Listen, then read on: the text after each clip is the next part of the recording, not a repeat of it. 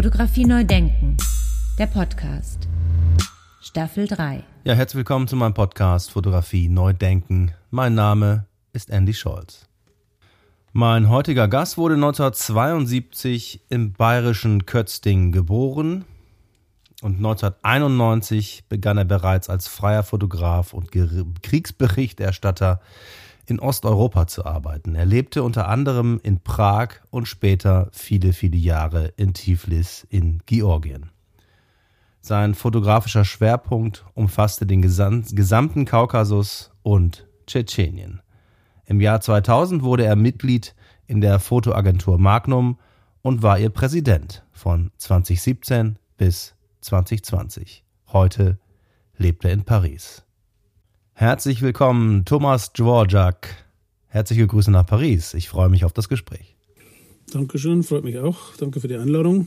Ja, meine erste Frage. Wie sind Sie denn zur Fotografie gekommen? Also ich bin in, einem, in, einer kleinen Stadt in Bayern aufgewachsen und da glaube ich war die, also es ging an sich nicht um die Fotografie, es ging, um, ging ums Wegkommen. Und äh, ich glaube die Fotografie, also das war irgendwie so die, das Tür zur Welt. Also das war die, die, die Idee, Fotograf zu werden. Also es ging nicht um die Fotografie als Form jetzt. Also das war einfach.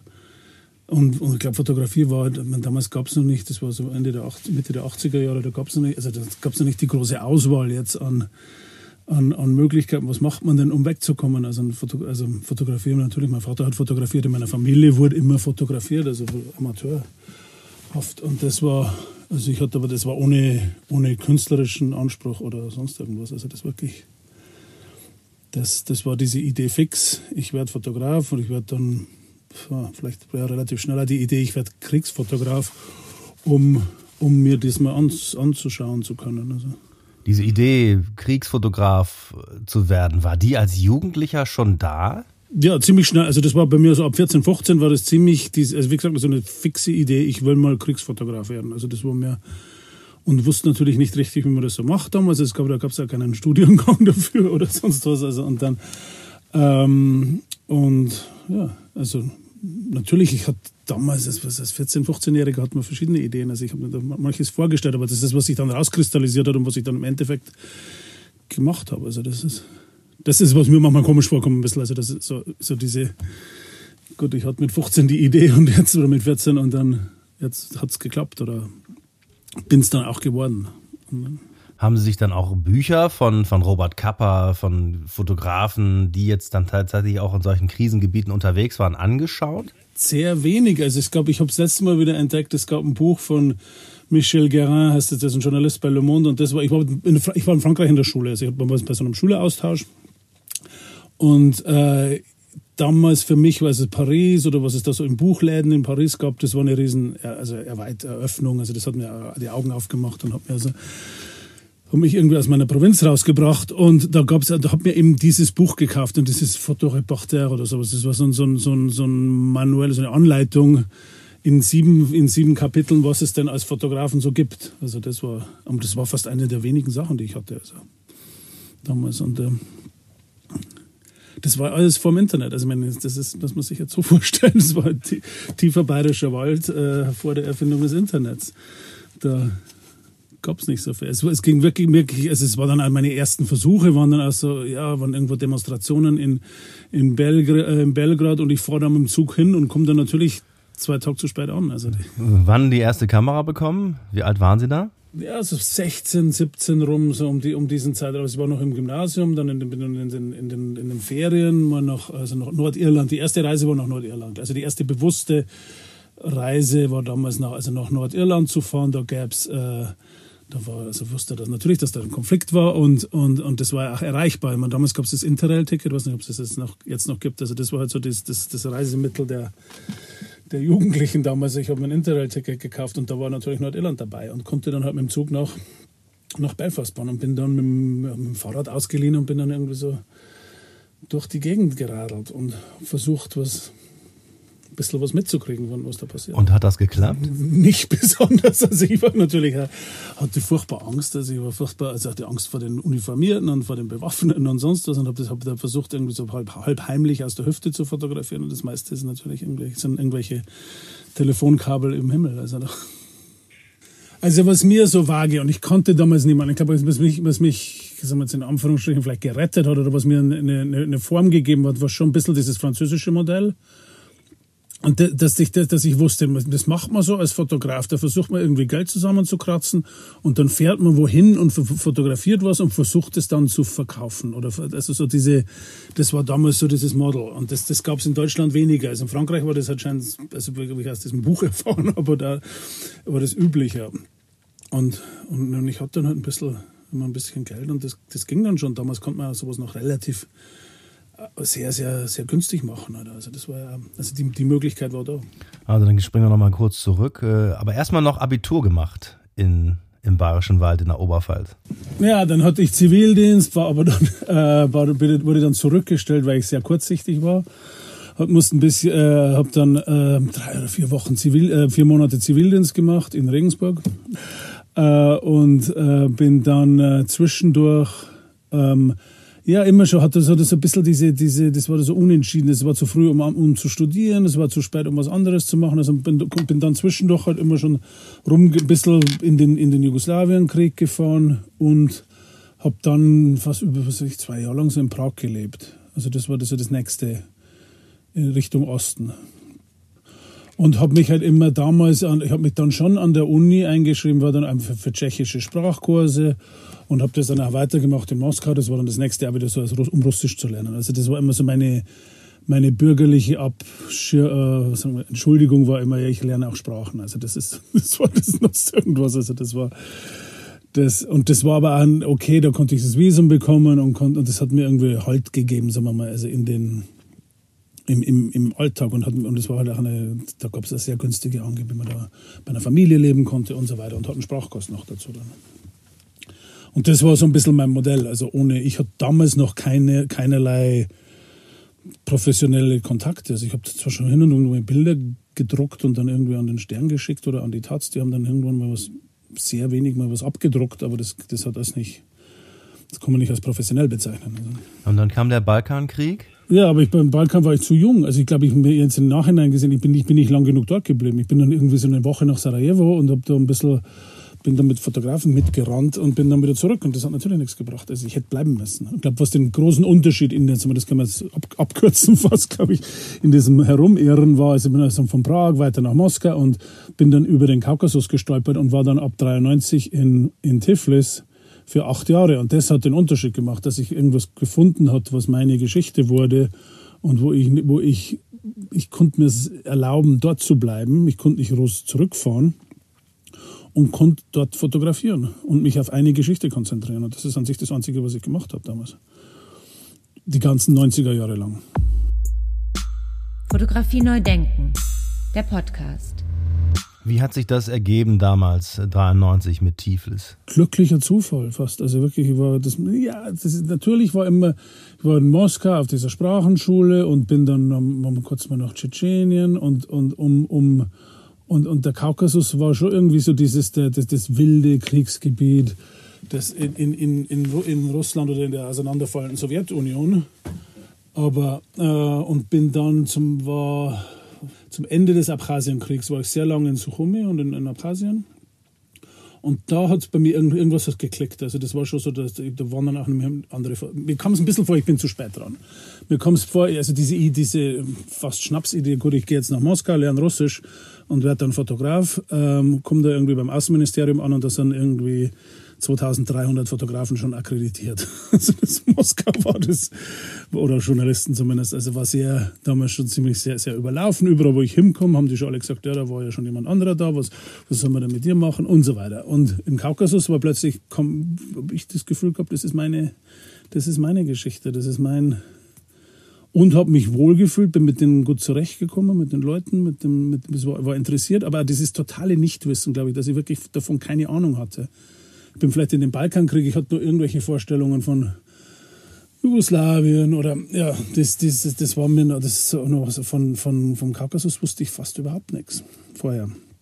Und wirklich das für mich entdecken zu können und und irgendwie, ja, ich mach was, ich mach was, das sonst niemand macht. Und das, das, das Wichtige ist und das ist interessant und das ist meine, das ist meine Geschichte. So. Wie hat Ihre Familie reagiert, als es dann hieß, sozusagen, der, der Thomas, der der lebt jetzt in Tiflis. Damals war halt auch wieder, es gab natürlich keine, es gab ja kaum Kommunikationsmöglichkeiten. Also das Einzige, was ich jahrelang machen konnte, ich konnte von, der, von dem Hauptpostamt in Tiflis, konnte ich meinem Vater zur Apotheke in Kam äh, Faxe schicken.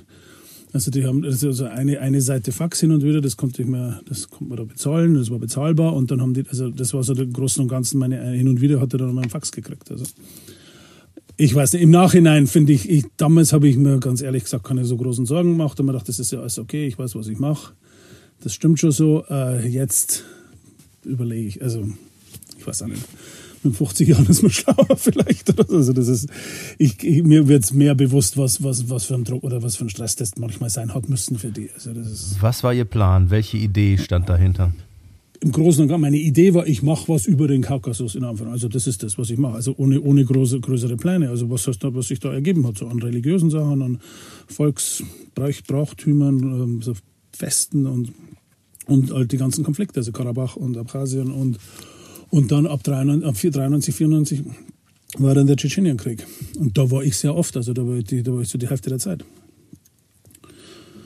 Und der, ja, das waren dann die verschiedenen, die zwei Tschetschenienkriege. Der erste war, die waren beide brutal. Der zweite war für mich noch schlimmer, weil da noch die, die Entführungen dazu gekommen sind. Also das war für mich dann fast nicht mehr, nicht mehr machbar.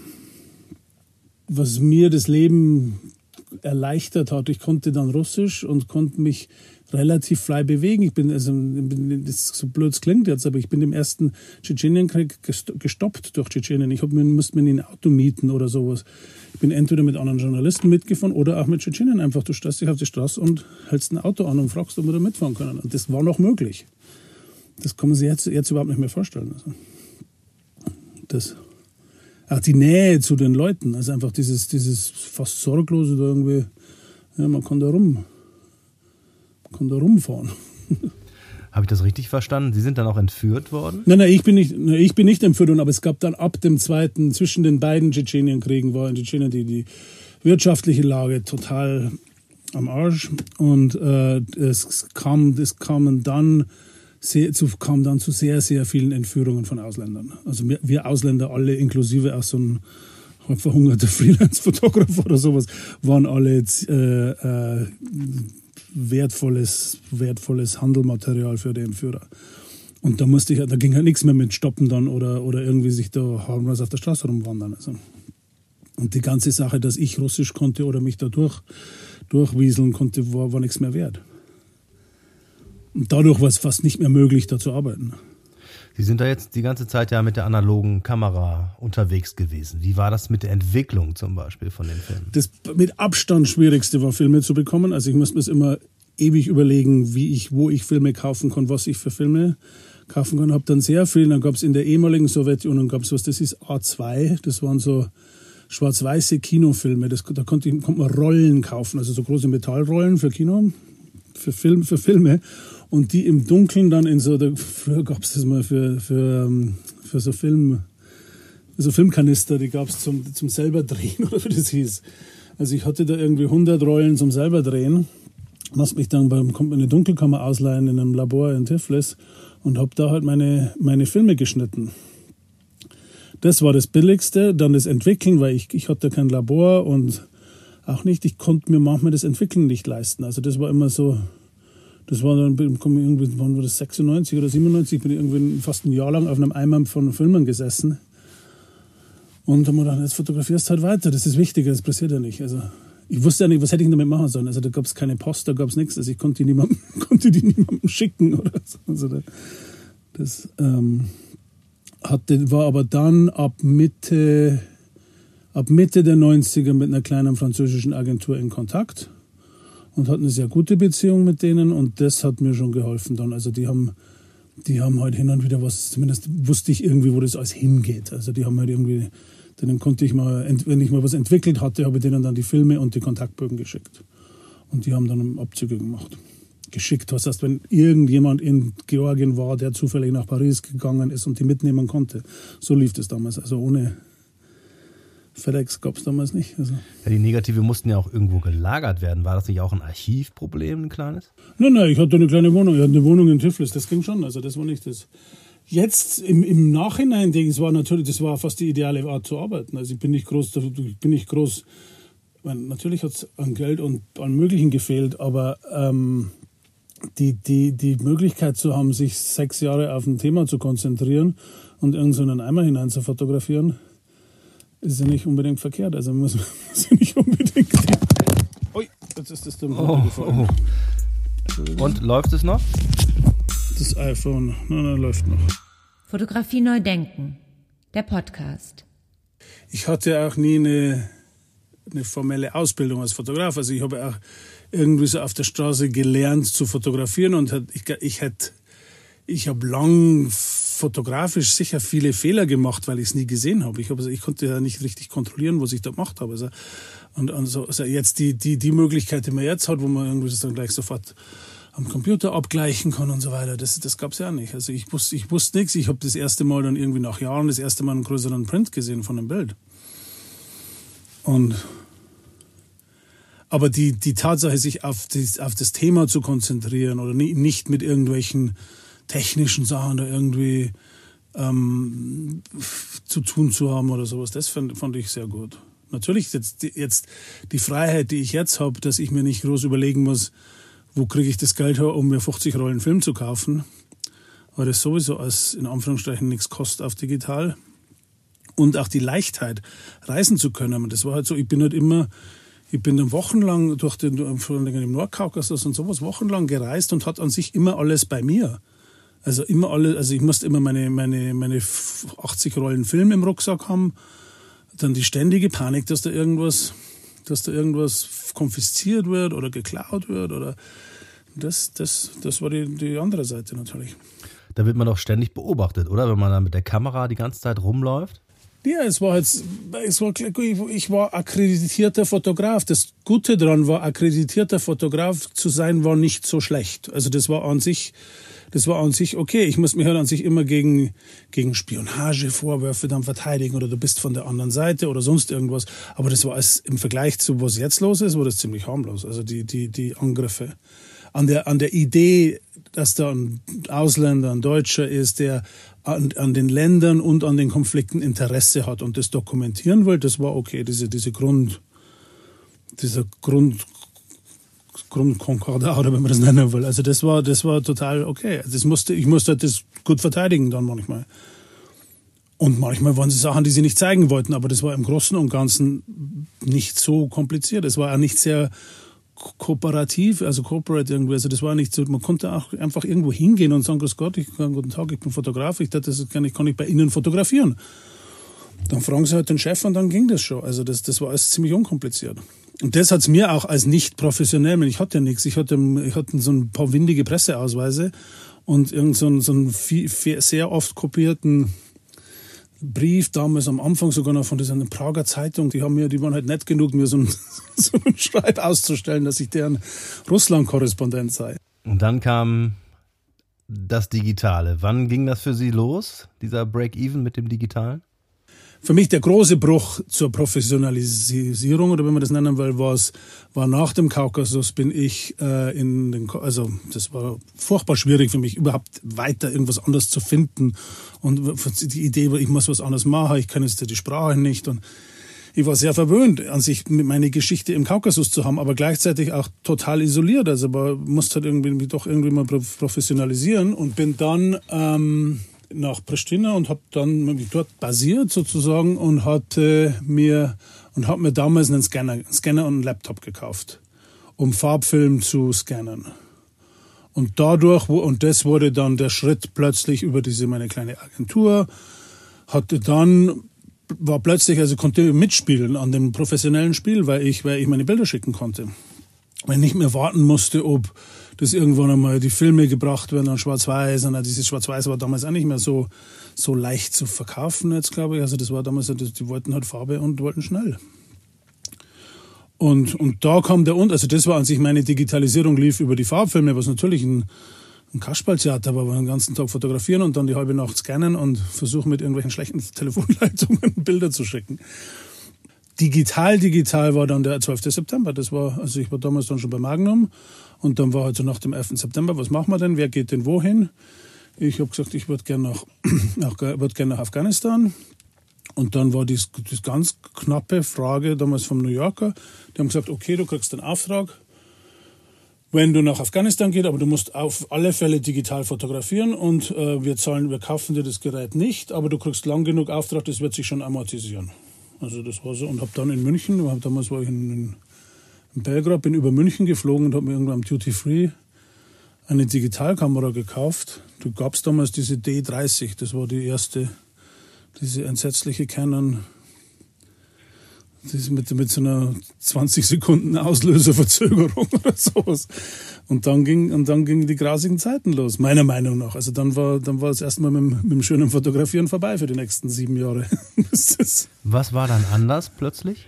Ich bin total zum Elektriker verkommen. Das hat, wir wussten das nicht, wie das funktionieren soll. Ich, hab, ich, muss, ich, ich kann gerade mal einen Fax schicken und sonst was. Ich bin nicht besonders technisch begabt und das hat mich nie besonders interessiert und sonst was. Ich sitze plötzlich in Afghanistan mit irgendeinem Laptop, versuche äh, CDs zu brennen, um irgendwie meine Bilder irgendwo abzuspeichern, weil uns natürlich keiner sich darüber Gedanken gemacht hat, dass man das ja alles irgendwo auch speichern muss, dann mal, wenn das von, von den Speicherplatten herunten ist, dann versucht man diese, diese, diese diese Computer mit irgendwelchen Satellitentelefonen zu verbinden und die Bildgröße nochmal zu verringern. Wie klein kann man es denn noch machen, damit es endlich durchgeht nach 40 Minuten zu, was weiß ich, 7,50 Dollar die Minute am Telefon. Und das war, war alles nicht, also es hat alles nicht richtig funktioniert. Es hat gerade genug funktioniert, um zu funktionieren, aber nicht genug, um, um wirklich äh, angenehm, also machbar zu sein fast.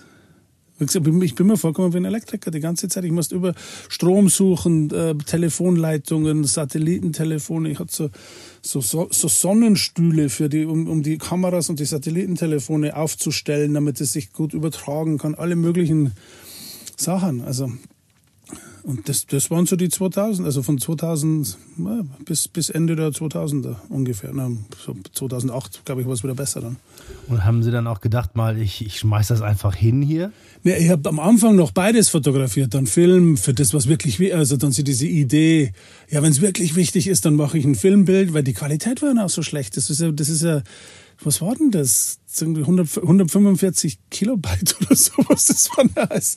Und es, wie gesagt, eben diese, diese, diese fünf Sekunden oder wie lange, oder gefühlten 25 Sekunden an, an, an, äh, an, an Verzögerung.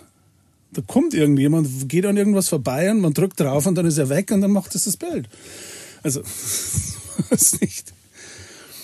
Und und da, da diese, ja, das, das, das ist so, mir, so mir kommt es jetzt vor, diese ganze Zeit nach diesem 11. September, das ist so eine ganz eigene Art von übertechni unvollkommener, übertechnisierter Ding, wo wir alle fast, das, alle, es waren auch immer diese riesen Meute, es waren ja immer so viele zusammen an Journalisten und Fotografen, wir haben ja alle irgendwie zusammengelebt in diesen, diesen Compounds irgendwo in Afghanistan und jeder hatte irgendwie seine Kabelprobleme.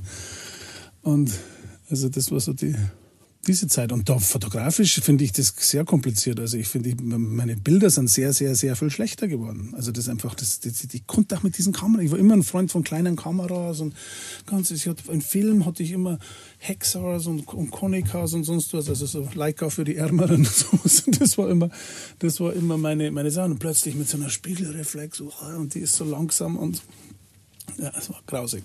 Was mich jetzt noch interessieren würde, ist, wir springen jetzt ein kleines bisschen zurück. Wie sind Sie denn zum Magnum gekommen? Na, ich meine, das war ich war damals an dieser Scheide, Scheidepunkt, sagen wir mal, wo zwischen, ich glaube, war am Anfang professionell zu werden, weil ich, das war nach dem Kosovo-Krieg. Dann kam der zweite Tschetschenienkrieg, genau, das war die, und, und bin dann wieder sofort wieder zurück und das war weiter meine Geschichte, aber dann damals schon als digital oder zumindest filmscannender Fotograf, habe versucht, das auch zu verkaufen und so weiter. Hat aber nicht richtig funktioniert, muss ganz ehrlich sagen. Also das hat sie nicht, meine Bilder waren nicht besonders gut. Ich hatte einfach nicht mehr die, hatte zwar den Zugang, aber auch wegen diesen ständigen Kidnap-Gefahren konnte mich nicht frei genug bewegen. Das war alles nicht, hat zu nichts mehr geführt und war dann am Ende, Ende 2000, glaube ich, war das Ende, Ende 99, ziemlich am Ende meiner meines, meiner, meines Geldes und meiner, meiner Nerven, um da irgendwie weiterzumachen. Und bin aber von einer englischen Journalistin, amerikanisch-englischen Journalistin engagiert worden, ihr Übersetzer zu sein. Also Fixer, das erste Mal hat so einen richtigen Job von, von Paris aus, mit ihr nach Tschetschenien zu gehen. Die wollte unbedingt nach Tschetschenien, also für zwei Wochen. Und wir sind nach Tschetschenien und haben dann durch Zufall wirklich ähm, den Fall von Grozny erlebt. Also und, und ich hatte diese Bilder und das war halt also das erste Mal, dass ich also nicht als nicht mit dem Ziel zu fotografieren, sondern um zu übersetzen. Also das war meine mein Glücksbringer fast. Ähm, hatte diese äh, den sehr dramatischen Fall, also diese die, die Bilder von diesem sehr dramatischen Fall von Grozny und hab die, konnte die dann verkaufen, weil ich ja, konnte die scannen und, und an, an Magazine schicken. Und, äh, und das war damals, war das ziemlich, sind die relativ bekannt geworden, habe dann einen World Press bekommen und dann ist ein Fotograf von Magnum hat mich angesprochen und hat mich hat mir vorgeschlagen, mich zu, äh, zu vorzustellen.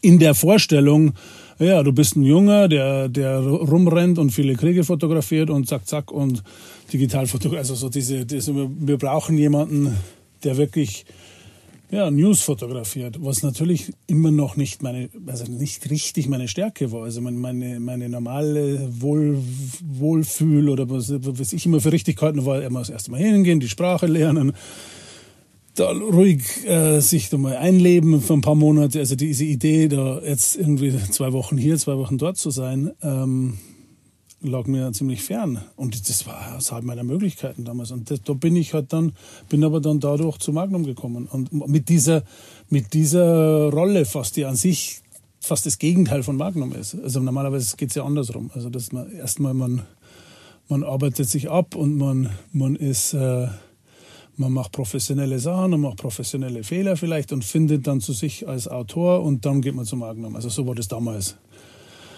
So der, der normale der normale Lauf. Und, und bei mir war es andersrum. Ich war natürlich mit Abstand der Jüngste und es war alles relativ eigenartig fast. Also wirklich, dass man dachte, was mache ich damit? Also die, die sind alle so, die sind alle so etabliert und die sind alle so, also das waren so, ja, das waren halt als 50-jährige 50-jährige berühmte Fotografen, die nach ihrer beruflich, also professionell, die trotzdem natürlich noch professionell sind, aber damals war das schon so dieses, ja, ich hatte das Gefühl, ich habe was Magnumeskes gemacht, wie ich im Kaukasus gelebt habe. Nicht unbedingt im Kosovo und vor allen Dingen nicht mit digital irgendwie rumzurennen. Also das, das kam, mir, kam mir sehr fern von Magnum vor, von meiner Vorstellung von Magnum. Und ja, aber das war das, was damals, ja, das war, das hat sich halt auch damals ein bisschen geöffnet und ein bisschen um. Ja, und seitdem sind ja sehr viel mehr Junge gekommen. Also das war ja. Das hatte vielleicht auch mit dem 11. September zu tun, oder? Ja, ich glaube, der 11. September ist ganz furchtbar zynisch gesagt. Ich glaube, der hat dem, dem, dem Fotojournalismus, wie wir ihn kannten, nochmal so einen Aufschwung für, für vielleicht sieben, acht Jahre gegeben.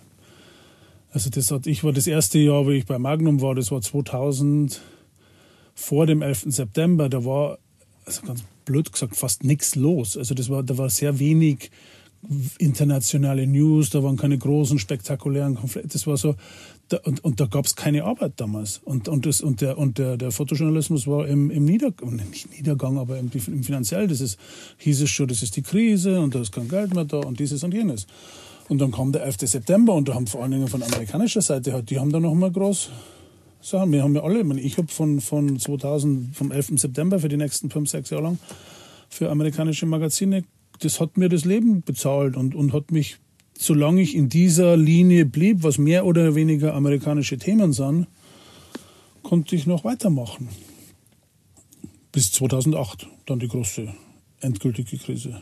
Und das glaube ich, ich glaube aber, dass die Krise an sich 99 oder 2000 schon da war, dass die halt durch den 1. September noch so noch ein bisschen aufge, nochmal so eine, so eine Wiederbelebung oder so, eine, ein, so ein Oxygen, äh, Sauerstoff reingekommen ist. Und, so. Und äh, nachdem Sie dann beim Magnum waren, sind Sie dann weiterhin fleißig oder dann erst richtig sozusagen in die Krisengebiete gegangen? Nein, nein, also die, die, also nach 2008 war für, also ich hatte bis 2008, 2009 war ich, war ich Vertragsfotograf von Time Magazine noch.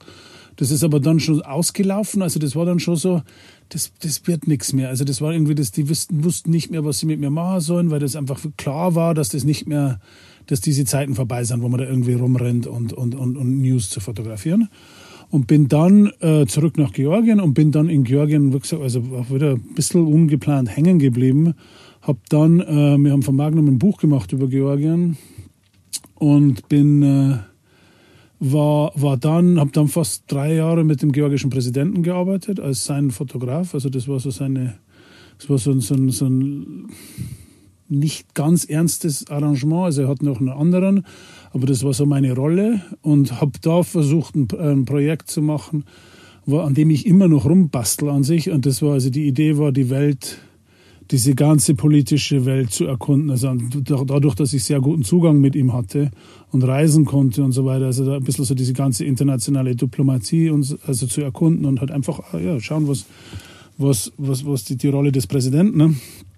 Also und mich darauf zu konzentrieren, ist dann aber an sich das Interessantere daran ist geworden, dass ich dann dadurch äh, konnte ich der soll man sagen, der offizielle oder was, der, der, der, der Fotograf der georgischen Armee in Afghanistan werden. Also das haben, das haben die so einen Job gegründet und, äh, und war fast zwei Jahre lang in Afghanistan und habe also diese ganzen und Georgien waren damals, die waren die drittgrößte Nation und das war total unbekannt und das war halt so diese die, die, die vergessenen Dritten und es gab mir die Möglichkeit, äh, den, den ganzen Afghanistan und ein bisschen am Anfang noch Irak und dann Afghanistan-Krieg aus dritter Sicht zu sehen. Und das ist das, was ich jetzt bin jetzt dabei, ein Buch fertig zu machen darüber. Also das ist, das war so meine, was an sich aus diesen ganzen Jahren in Georgien äh, geblieben ist, ist schon diese, diese ganze, diese ganze Sicht auf diesen Krieg nach dem 11. September von einem Land, das weder direkt betroffen war, noch, also weder Afghaner noch Amerikaner,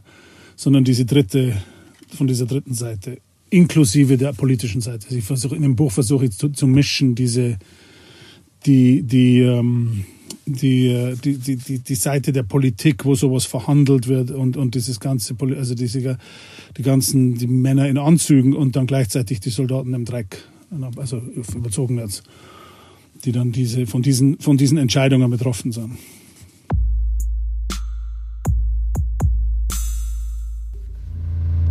Die Frage muss ich auch Ihnen stellen. Wann ist ein Bild ein gutes Bild?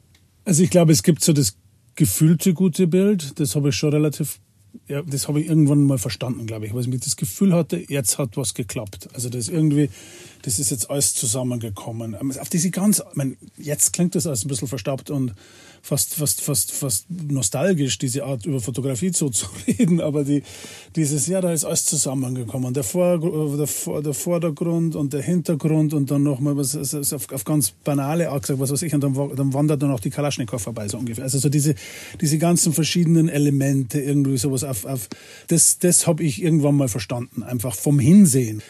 Ich glaube, was mir das, was mich gerettet hat fast, ich glaube, ich in einer Jetztzeit, ich weiß nicht, wie man damit leben kann, als Fotograf zu erwachen mit 15 Jahren und plötzlich bombardiert zu werden von hunderttausenden Millionen von vielen sehr guten Bildern und du weißt überhaupt nicht mehr, was richtig ist. Also ich glaube, das war einfach in meinem Fall diese, diese Kargheit an Bildern hat mir geholfen, glaube ich. Also das war diese Kombination. Ich hatte den Kaukasus, der hat mich inspiriert. Ich habe die, was, was, ich habe die Linien gesehen, anhand derer ich meine Bilder kadrieren will oder, oder so zusammenbasteln will oder was. Und, und dann warte ich halt, dass das und habe mir die Realität genommen um, um versucht, das in ein Bild zu machen, während ich mir jetzt vorstellen konnte, man sitzt irgendwie im, was auch nicht, man hat da irgendwie Scheiben und Scheiben von Bildern vor den Augen, wenn man irgendwas sieht schon, wenn man so viel, so viel visuelle Erfahrung schon hat und so viel mitgekriegt hat. Und wann haben Sie angefangen, sich damit zu beschäftigen? Weil Instagram, Stichwort Hashtags, da können Sie ja tausende Menschen gleichzeitig miteinander verbinden. Das war so in den Anfangsjahren von Instagram, 2014, sowas um den Dreh rum, 2013, 14, 15, dass ich entdeckt habe, äh, ich kann Einblick in eine Geschichte finden, wo plötzlich so, weil, weil so viele Leute irgendwas fotografieren. Und das, das, das Paradebeispiel für mich war die, die Wahl vom letzten Papst wie der letzte Papst gewählt wurde. Also das war so, ein, so eine Klassik an Magazinauftrag, was weiß ich, Time Magazine, man kriegt da zwei Tage, darf nach Italien. Was mache ich denn dann? Ah, ich bin nicht gut genug vernetzt, um da irgendwie Zugang zu der Tribüne zu haben. Ich stehe sicher nicht mit dem Papst im Ankleidezimmer, also stehe ich irgendwie auf dem Petersplatz.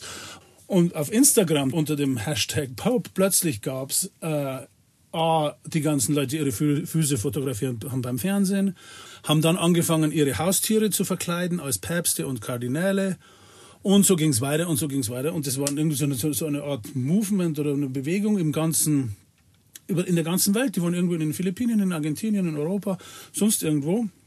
und haben alle das Gefühl oder das Bedürfnis gehabt, zu dieser Papst, die Papstwahl dadurch visuell zu zelebrieren irgendwie. Und wenn man das alles zusammenpackt, ist für mich was entstanden, was ehrlich gesagt mich mehr interessiert hat als meine potenziellen Klosterfrauenbilder vom Petersplatz. Ist das so ein Bereich für Sie, wo die Fotografie dann auch neu gedacht wird? Ja, ich, jetzt in den letzten Jahren, ich habe das immer nicht ganz ernst genommen, ganz ehrlich gesagt. Also ich habe immer gedacht, ich mache jetzt die ernsthafte Fotografie, das heißt meine Dokumentarfotografie. Ich bin äh, ziemlich, fast, was ich bin fast reaktionär in meiner Fotografie, glaube ich, weil ich wirklich nicht, ich versuche nicht irgendwie, ich, ich glaube, ich werde mich nie groß ändern als Fotograf. So was, was, was extrem langweiliges kann ich nicht in was Höheres katapultieren und, und so weiter. Da habe ich, ich habe da wirklich nicht die, die, die Technik dazu oder die, die, die, das Talent und bin aber an sich ganz froh drum. Also so, so ein bisschen dick, stiernackig. Also das, dass ich das, ich denke, ich will das nicht. Also das, ich finde das schon ganz richtig so, also dass ich das so mache. Was natürlich, aber ich komme da auch an die Grenzen natürlich, weil das auch ein bisschen langweilig sein kann manchmal oder altmodisch oder sonst. Und was mir diese, diese ganzen anderen Sachen, dieses Sammeln und mit anderen Sachen rumspielen gegeben hat, das hat mir die, mir die Möglichkeit, mich ein bisschen auszuleben und, und, und, und andere Aspekte reinzubringen, die ich selber in meiner Fotografie jetzt nicht machen würde. Also das mit gesammelter Fotografie oder mit, mit, mit was weiß ich, oder verschiedenen Techniken. Ich meine, das, sowas mache ich gern. Wie ist das jetzt in der Rückschau zum Beispiel? Jetzt mal die Frage in der Rückschau, wenn Sie zurückgucken, äh, Sie waren lange in den östlichen Staaten unterwegs. Wie ist der Blick von heute darauf? Ich finde, es wird schwieriger, dass ich mir gedacht habe, es, ist, es, es war einfacher mit, guten, mit, mit Respekt und gutem Willen konnte man auch weiterkommen. Also das war, das war immer so, das, hat, das hatte gereicht. Und jetzt finde ich, die, die Kluft wird ein bisschen größer. Also es ist nicht mehr so, es gibt ganze Gegenden, wo es nicht mehr so einfach ist, einfach dort zu sein. Also einfach so, das ist, das ist so, das ist so viel ich ich, ich, ich vergleiche es immer mit Tschetschenien. Ja. Ich, hatte, ich war so verwöhnt in Tschetschenien, dieses, man, jetzt werden die als radikale Islamisten und sonst was bezeichnet, das kann schon sein, ich weiß nicht, ich weiß nicht was in denen, in deren Köpfen vorgeht. Aber, aber das war an sich kein Problem für mich und ich konnte mit denen reden und ich konnte, ich konnte, eine Nähe mit ihnen erfahren oder, oder, oder, oder haben, die, das, was mir jetzt schwierig vorkommt mit, in manchen Ländern, also in Libyen kommt mir das sehr schwierig vor zum Beispiel. Die, ich weiß es nicht. Also mir, mir, ja, so eine, so eine, so, so eine, wer geht denn noch nach Syrien zum Beispiel? Also sogar mit, mit, wie, wie, schwierig ist es geworden? Und ich, Gott sei Dank, ich denke mir, ich bin so froh, dass ich noch meine, meine Zeit hatte in den, in den sogar der Jugoslawienkrieg noch. Und das war doch als, das war doch als unschuldig und harmlos im Vergleich zu. Wer geht denn, wer kann denn jetzt noch, was, was soll jetzt noch ein Fotograf noch machen in, in sogar in den, in den oppositionskontrollierten Gebilden, äh, äh, Gegenden in Syrien? Das ist, das ist fast nicht mehr machbar.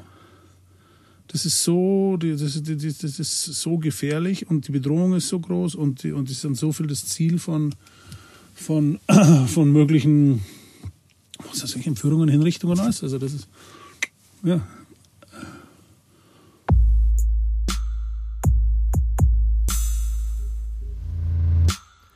Fotografie ist ja auch immer mit Wahrheit äh, verbunden worden. Und eigentlich ist es ja auch immer nur ein Ausschnitt. Wie ist denn da Ihre, Ihr Standpunkt zu? Aber ich finde die, die, die Arroganz der Fotografie in Frage zu stellen, ist, ist, ist, ist total wichtig und das ist gut. Und ich finde, das ist auch unser Rollenbild. Natürlich müssen wir jetzt so kurz zurückzuschauen, wie was vor zwei, was vor, wie lange ist es her? Vor zehn Jahren, vor, vor 15 Jahren.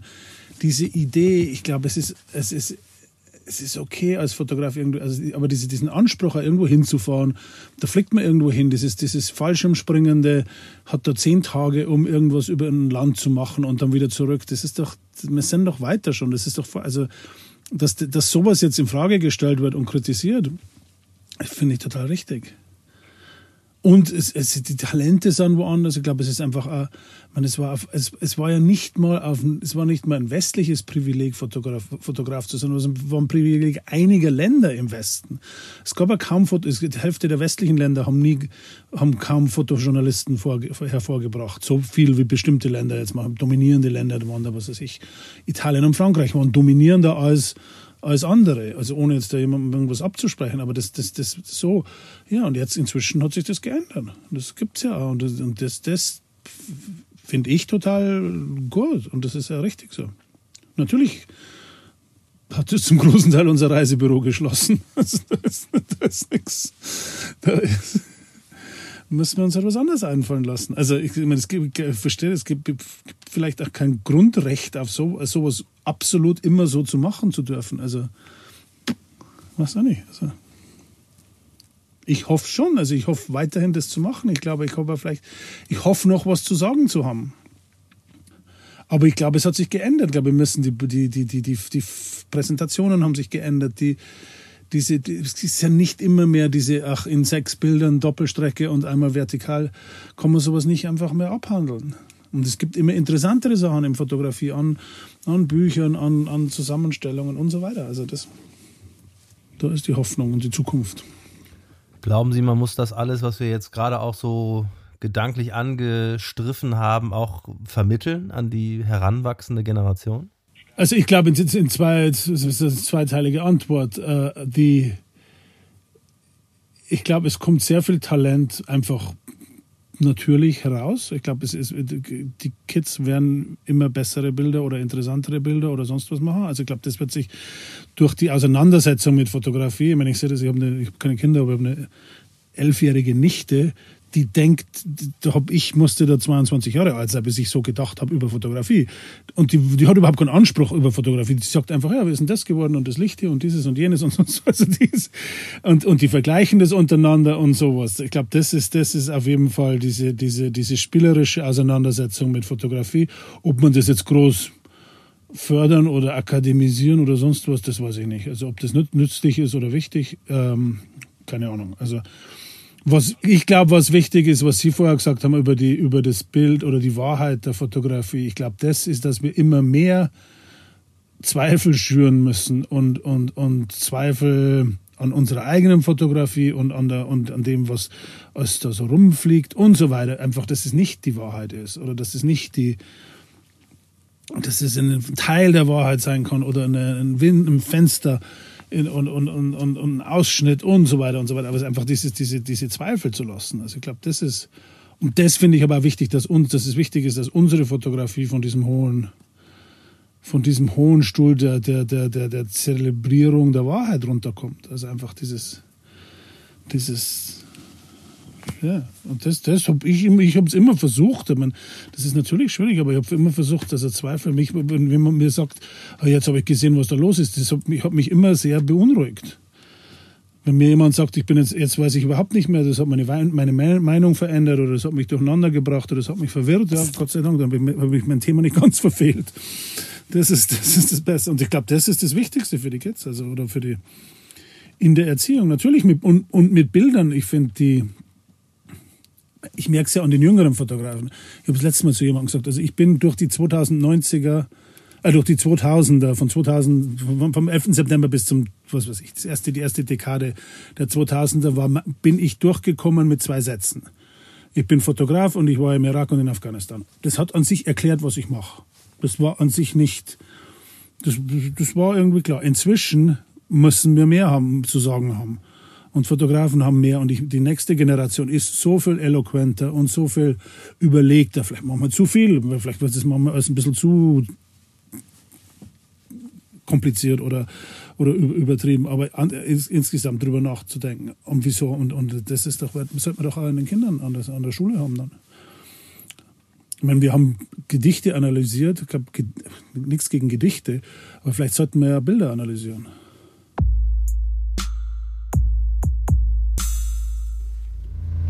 Fotografie neu denken. Der Podcast. Lieber Herr Dvorak, vielen herzlichen Dank für das inspirierende Gespräch und beste Grüße nach Paris. Ihnen vielen, vielen Dank. Danke für die Einladung nochmal. Hat Spaß gemacht und alles Gute. Fotografie neu denken. Der Podcast. Staffel 3. Mehr Informationen zur Arbeit von Thomas Dvorak finden Sie unter www magnumfotos.com.